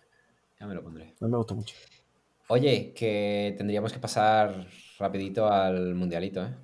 Rapidito, mundialito. Venga, vale. Rapidito y bueno, no sé si te querías liar algo con Cairo. Yo me lo ventilo en nada. No he visto ninguna de las dos. Cairo, porque, bueno, di los resultados, pero no ha Ha ganado. ha ganado The Other por, por ti. O sea, porque tú has votado al otro. O sea, estaba Bueno, en un Cairo momento, si hubiera votado Cairo, hubiera ganado Cairo. No. Se, seguía ganando por uno el Ah, otro. vale. Porque, eh, eh, anuncio aquí, eh, ahora también hay mm, encuestas en Spotify. Spotify permite hacer encuestas también. Ah, Entonces, sí. sí, entonces en Spotify se ha quedado 2 a 1 ganando el otro. ¿Qué dices? ¿Y cómo sale? Voy a mirarlo. Sale, ahora ya no puedes votar porque puse para que se cerrase hoy. Bueno, quizá, Ah, quizá, vale. to- quizá todavía sí, ¿eh? No lo sé. Lo puse para que se cerrase hoy. Entonces, eh, a lo mejor todavía está, o a lo mejor se cerrará esta mañana, la verdad no me acuerdo. Y, se puede votar también por, por Spotify. Como en Spotify no puedes poner comentarios, si alguien nos escucha por Spotify, que tire un poquito para abajo de la, de la pantalla y le sale la encuesta de cada semana del, del mundialito que sea. Esta semana se ha quedado 2 a 1. Yo voté el otro y dos personas más, no sé quiénes. Han votado una Cairo y otra el otro. Y en, y en Instagram se ha quedado, creo que ha sido 4 a 2, me parece que ha sido, o 3 a 2, no lo sé. Y, y en comentarios eh, solamente una tal Tiffany que quiere enseñarnos las tetas, no sé qué, bueno, en fin, lo que hemos dicho al principio. Y yo estaba animadísimo, yo cuando salió el mensaje dije, joder, hostia, que alguien ha votado por, por comentarios de YouTube. Me gozo en un pozo. Pues Total. yo seguiré Dime. sin ver Cairo, me parece. No da nada de miedo. ¿eh? Me parece una peli tan triste. Bu- Te hablo un poco de el otro que ha ganado y, y acabo con Cairo que me pareció más interesante. De Cairo voy a hacer algo muy sencillo para ventilármelo rápido, que es leer lo que yo tenía escrito, ¿vale? Porque, Vale, perfecto, perfecto, porque vamos mal. porque de esta, eh, de esta escribí algo, porque me parecía suficientemente profunda. El otro es la que ha ganado, del Robert Mulligan, este, el director de Cómo matar a un ruiseñor. No, matar a un ruiseñor. ¿Llegaste a ver la del verano del 42? No, no me ha dado tiempo, porque como bien te he dicho, me he estado ocupado toda la semana manteniéndome cuerdo, simplemente lo justo para no meterme una bola de calcetines mojado en la boca y producirme una asfixia que me, que me enterrase instantáneamente. Eh, pero he, vi- he visto el otro y he visto Cairo. Porque Cairo ya lo había visto, pero no me acordaba nada de ella. Y joder, qué puta locura. Pero empiezo. El otro me ha dado bastante más miedo que la primera vez que la vi. Bastante más. O sea, la primera vez que la vi, es- esto que dicen las críticas muchas veces de la frialdad del mundo de los niños, no sé qué, ¿sabes? Eh, lo subrayo todo. O sea, me parece. O sea, no creo en ello, no creo en esta idea de que malos son los niños. Pero. Pero joder, es terrorífico. Como. No sé, o sea, cómo retrata est- este tío a los niños. Que el, el niño, ¿vale? O sea, la historia es dos hermanos gemelos, viven en una granja y empiezan a pasar cosas. Empiezan a pasar cosas que, bueno, que se muere la gente. Y, y uno de los dos hermanos, pues, lleva siempre una, una pitillera en la que hay algo envuelto en un papel azul y un anillo con un sello que es el sello de- del apellido de la familia, familia Perry. Y, y a un pájaro, a un halcón peregrino. Peregrino, perdón. Y el niño lleva a todos sitios la pitillera con el anillo. Y la pitillera siempre la lleva escondida dentro de la camisa, con lo cual siempre sabes cuál de los dos es el hermano que estás viendo, porque cuando se mueve se escucha el anillo chocar dentro de la pitillera que es de lata. Entonces cada vez que no se escucha, sabes que estás viendo al otro hermano, y cada vez que se escucha, que es todo el rato, sabes que estás viendo al otro porque se escucha clic, clic, clic, clic, clic, todo el tiempo. Me parece un recurso maravilloso, a la par que enervante en extremo. O sea, es que acabas hasta la polla de escuchar el tintero del anillo. Pero bueno, pues empieza a morir gente, y es que uno de los hermanos es muy bueno y otro hermano es muy travieso. Eh, y, y pasan cosas. Gente muere, gente desaparece, ta, ta, ta. Y ex- existen estos McGuffin del anillo y de tal. Bueno, McGuffin hay 700 a lo largo de la película, súper bien ubicados, súper bien puestos. Bueno, es, esta película empieza que es una idea cada dos minutos, que cuando ha pasado 40 minutos de película tú dices, pero qué cojones, o sea, parece que han pasado 5, porque va de concepto en concepto, de McGuffin en McGuffin, de personaje en personaje, pum, pum, pum, pum, pum, pum, pum, pum, pum. pilla una directa que es increíble. Y el niño este que tiene el latón, la petillera de latón con el anillo, el bueno, eh, tiene un poder rollo el resplandor, que es que puede ver dentro de las cosas, ¿vale? O sea, puede ver dentro, por ejemplo, la primera vez que te lo muestran es dentro de un pájaro. Entonces él se mete como dentro del pájaro y puede ver todo lo que, todo lo que ve el pájaro, ¿sabes? Como, no, es, no es como que transporte su mente, sino como eso, que, como que puede fijar la mirada en un punto y- y que ese objeto o esa persona o ese animal se mueva y su mirada siga dentro de, de ese cuerpo. Y, y es- me da mucha ansiedad esa escena porque el niño está como sudando muchísimo en un estado de trance asqueroso en el que él está como sudando y convulsionando mientras está diciendo, porque la abuela es la que lo insta a utilizar el, el resplandor este. Y la abuela está todo el rato como, ¿y, qué veis? ¿Qué veis? ¿Cómo te sientes? Y el niño, estoy volando, soy libre, pero tú lo ves, el niño que está convulsionando en un plano súper cerrado, sudando, una fotografía preciosa, unos amarillos ocre y unos azules planos, o sea, parece que está pintada la puta película. Probablemente lo esté. Y, y entonces, pues, es- es eso es como un ambiente un poco convulso, es un poco extraño. Y no sé, da. Cuando la estás viendo al principio, los primeros 50 minutos o así, es como una peli de. simplemente pues de fantasía, digamos, dentro de que hay gente que muere, no sé qué tal, pero no llega a dar miedo, es como, bueno, hay crímenes, pero tal. Pero joder, se mete en unos temas muy jodidos, muy, muy, muy jodidos. O sea, aquí no se cortan de enseñarte niños muertos y, bueno, de hecho, mueren muchos niños en esta película. Y da mucho miedo, tío. Y habla de temas que yo creo que no los pillo porque creo que está hablando de temas como todo el cine de esta época, que hablaba un poco de la guerra y de la posguerra y, y tal. Y creo que está hablando mucho de esos temas todo el rato la peli. Me gustaría ser lo suficiente, suficientemente inteligente para pillarla, pero no la voy a pillar en la vida, porque esta peli ya está muy pasada, no queda nadie que te pueda hablar de ella sin que venga a decirte pedantería. Y lo cierto es que funciona exactamente igual de bien. Si la ves como una peli de terror, ¿sabes? Rollo una peli de Ari Aster, si te gusta. Si quieres verla así, puedes verla así sin darle vuelta, sin buscarle subtexto, porque lo tiene, pero también es fácil de encontrárselo, sin ir más allá de, de esto que estoy diciendo de la guerra, no sé qué. Y, y es disfrutable al máximo. O sea, estéticamente, mmm, bueno, es que es preciosa, pero las actuaciones están muy bien, la trama mola muchísimo, no para de avanzar, no para de... No sé, tiene giros que los ves venir desde lejos y la película como que es consciente dentro de que es tan antigua. Mira que no me gusta relativizar el tiempo en el que está hecha una película, pero es que en este caso me sorprendió porque es como la propia peli juega contigo a que, que sí, que sí, que el giro que te voy a hacer es el que te estás viendo venir, que yo voy para otro lado, ¿sabes? Y no sé, es, es brutal, o sea, y da mucho miedo. Tiene al menos que yo recuerde tres planos, planos, ¿eh? ni siquiera escena. De, la escena en sí es más chunga, pero tiene al menos tres planos que, joder, me cago en mi puta madre, tío. O sea, solo, solo puedo imaginar a la persona que escribió eso con una camisa de fuerza, porque son de psicópata. De esta película la ha escrito un, un loco, totalmente. Y luego está Cairo. Sigue ahí, Alejandro. No, sigo. Voy a, sí. voy a, hablar, voy a hablar de Cairo, ¿vale? Te, te voy a leer literalmente el...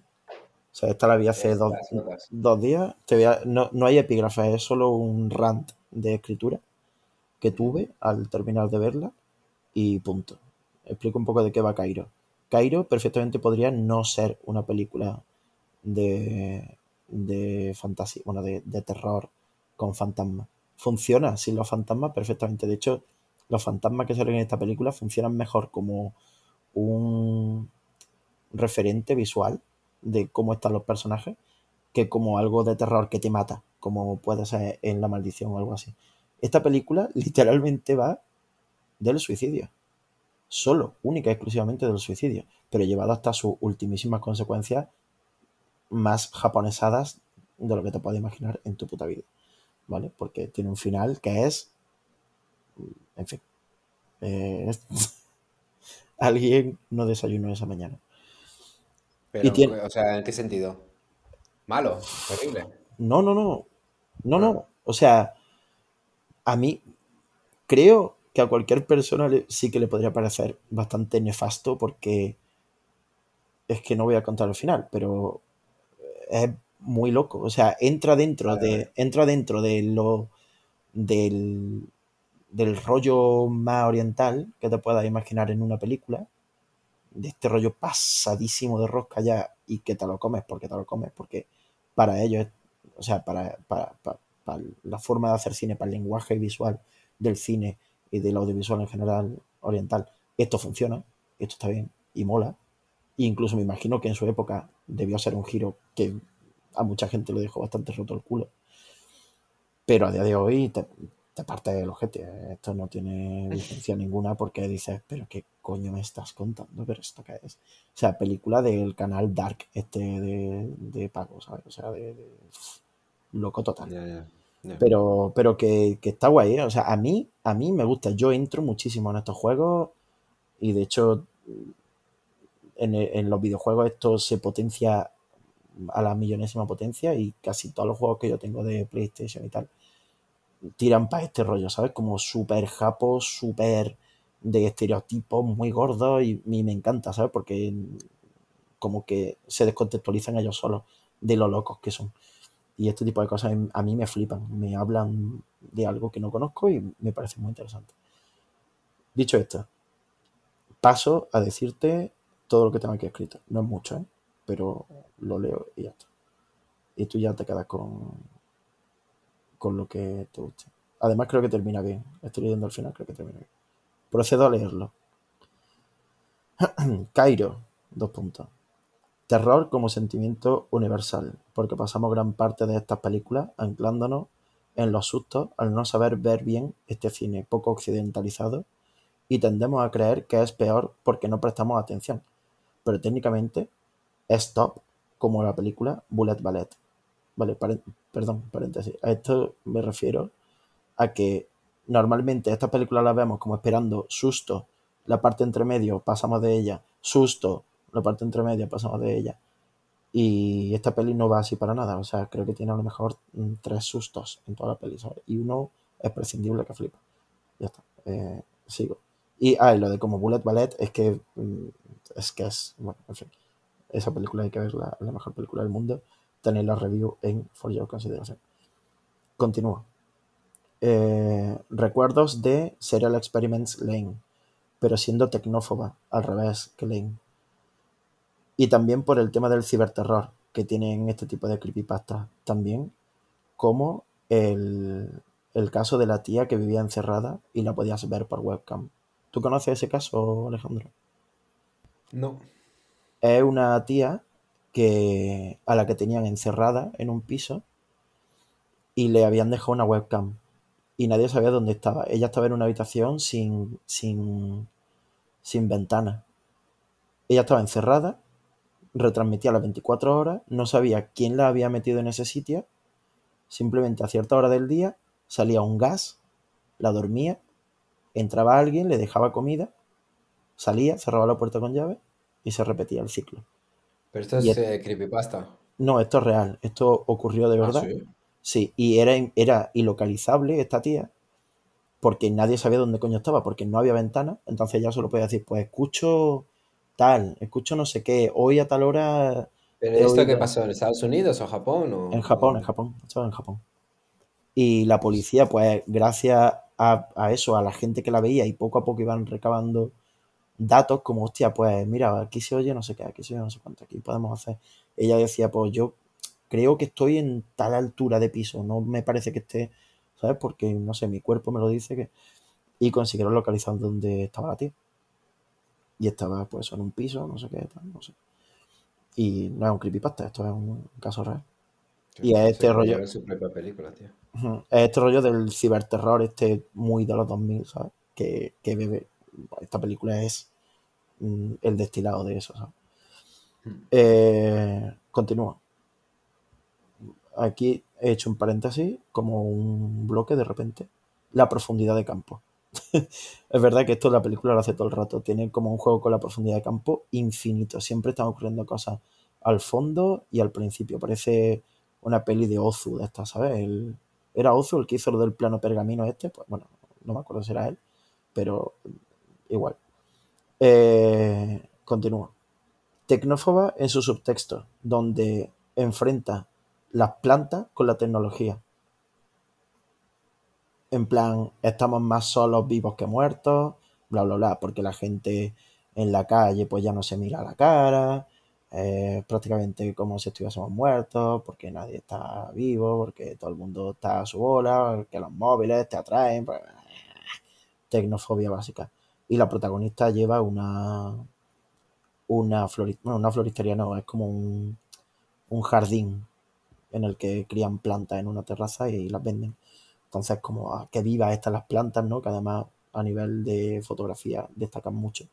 Que vivas estas las plantas frente a los humanos que están muertos y mustios porque no se miran a la cara. Eh, siguiente cosa que puse. Es increíble lo que se maltrata a un director solo por hacer cine de terror como si fuese cine menor.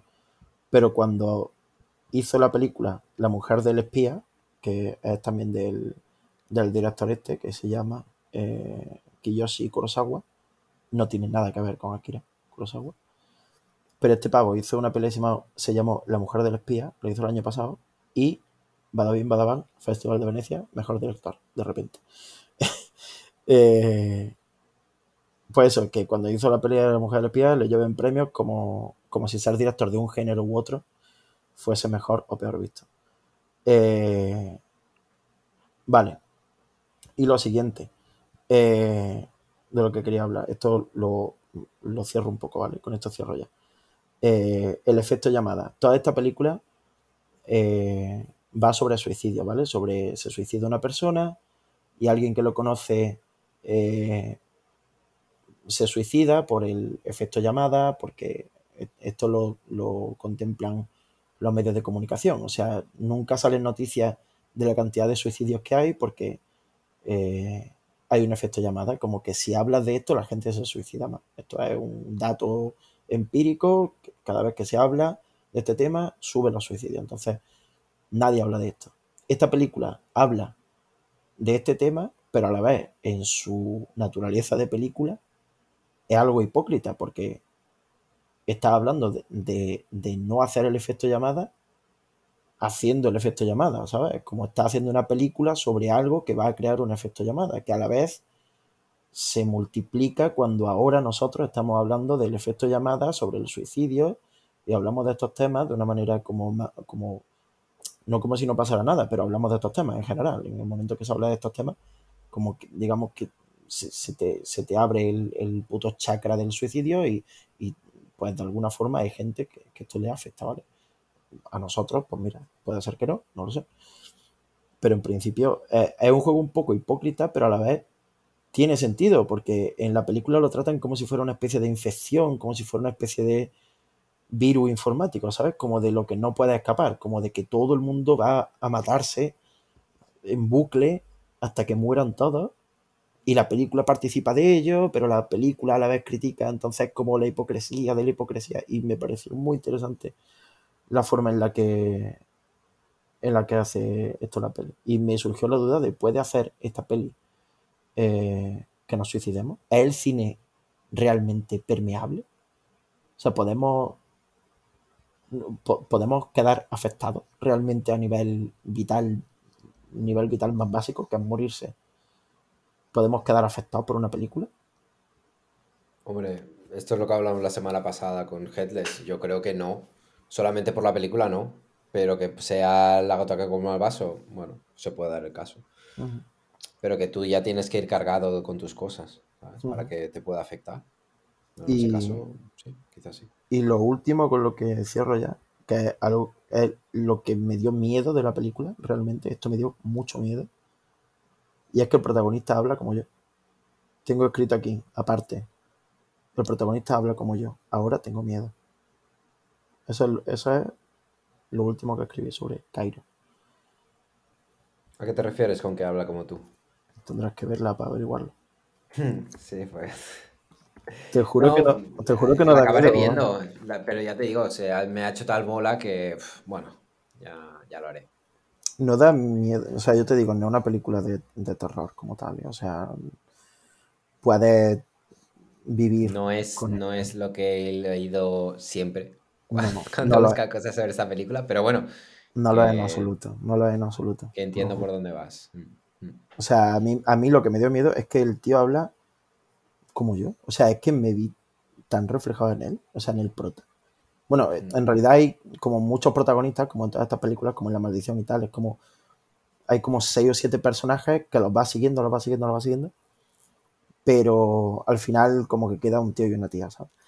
Y me dio mucho, o sea, me sentí identificado para mal, ¿sabes? Como cuando como cuando vi Closer por primera vez y me sentí muy identificado con el Clive Owen y, y, y, y me di miedo, en plan, joder, no puedo ser esta persona. Pues me pasó un poco igual, como, joder, yo, yo soy así, o sea, yo, yo hablo así, soy yo, soy yo así. Y me, joder, me, me revolvió bastante, no, no me gustó la sensación, la verdad. Y ya está.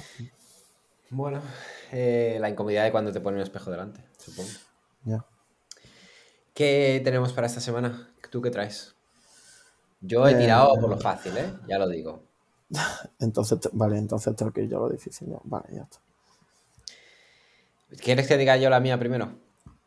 Es más que nada porque me apetece reverla, ¿eh? Y será la tercera vez que la vea. La primera vez mm, me gustó, pero tampoco le vi yo eh, el que... O sea, que todo el mundo perdió la cabeza con esta película en su día. Es bastante reciente, ¿eh? Igual hace cuatro o cinco años. La segunda vez, es que eh, la disfruto más en el recuerdo que, que mientras la veo. Y ahora tengo como mucha curiosidad por repetirla, porque me ha estado, la he estado viendo últimamente en, en Twitter, no sé si hay alguna especie de movimiento por rescatarla. No creo que le haga falta rescatarla, porque es... No, no sé, nunca, nunca se ha dejado de hablar de ella, pero... Es que no me sale el nombre del director, te lo quiero decir. Hizo, después de esta, rodó que para mí es una de las peores pelis que he visto en mi vida, sin exagerar. Me parece obscenamente horrible, es ridícula. El director se llama David Robert Mitchell. Sinister. ¿Cómo? Sí, ¿No es el de Sinister? No, no, no, no sé cómo se llama ese. Eh, It Follows. Ah, ah. It Follows la, la pongo porque eso, me apetece verla y quiero saber, que- quiero escucharte a ti hablar de la película. Pues justo la acaban de poner en Amazon Prime hace poco, ¿eh? Así que Ah, sí, ah, pues mira, mejor, más, más a mano para todo el mundo.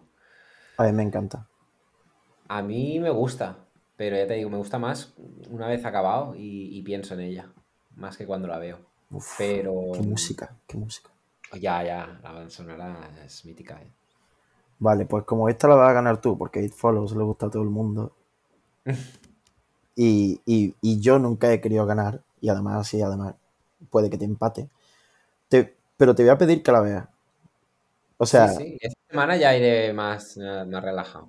solo te pido que la, que la veas. O sea, a mí me da mucho miedo esta peli, ¿eh? pero te pido que la veas. Es lo único, es lo único. Ya que vas a ganar esta semana, que Yo la veo, yo la veo, pero si es, mucho de miedo, lo pasaré mal. Pero bueno, que... Dímela, a ver. película de 2015, polaca, del director Markin Vrona. Demon. Demon, Mar... Marquis...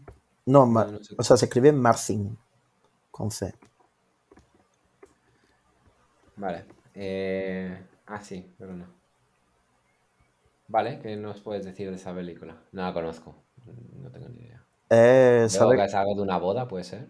Sí, eh, es una puta locura. O sea, es muy, es muy Lars von Trier, en el sentido de este terror como mm, no terror, como no sabes que es tan real que no sabes que estás viendo terror. Hmm. Y, y todo ocurre en la noche de una boda. Toda la película ocurre en la noche de una boda. Entera. Es estos tours de force que llaman. Como de sí. vamos a, se- vamos a seguir dándole vuelta al clavo alrededor del, del alambre de espino. Vamos a seguir retorciendo. Hmm. Y a mí me, a mí me gustó mucho. Me pareció quizá más original que buena. Pero merece muchísimo la pena. Si, si alguien nos escucha y ve las películas que decimos aquí, es que merece tanto la pena esta película que eh, es increíble. Se llevó mejor fotografía en Sitges en 2015. Y joder, es que mm, tengo unas ganas de volver a verla increíble realmente. Porque, no sé, es muy la bruja porque habla de leyendas que nosotros no conocemos, polacas. Y habla mucho de la de la, o sea, de la religión, de, de la idiosincrasia de, de Polonia. Está muy guay, está muy, muy, muy guay. La fotografía es verdad que es mm, acojonante. O sea, ¿Sabes si está es- en alguna plataforma o algo? no, esta no está en ninguna, pero yo me la bajo y te la paso al drive. Si alguien la quisiera, si alguien tuviese la necesidad de, de meter, de que se la pase, yo se la paso. En principio te la paso a ti solamente, Vale. que eres mi amigo. Pues muy bien, pues hasta aquí el programa, ¿no? Yo no sé si voy a sobrevivir este fin de semana, yo no puedo con más, o sea, yo, yo no puedo fracasar más ya, o sea, esto no puede seguir así. El podcast no va bien, mi examen no va bien, mis oposiciones no van bien, nada me va especialmente bien y, me da pereza ducharme. Yo creo que cumplo todos los requisitos para estar en tratamiento, pero a la vez me daría hasta vergüenza hacerlo, ¿sabes? Solo haría que tú fuese. Yo voy a editar este programa y si lo tenéis que tomar como una epístola, eh, pues así, así lo editaré. Como un, como un adiós. como un adiós certero además, ¿eh? o sea, si, si lo hago, si lo hago bien, yo no haré el, típico de, bueno, esto es un hasta luego. No, no, no, no, no. Vas a estar cagándome en Dios y en todo. Y, y, y siendo la persona más asquerosa posible, que, lo único que persigo en esta segunda temporada, ser más humano de lo que cualquiera de vosotros pueda soportar. Fracasar el triple, si puedo.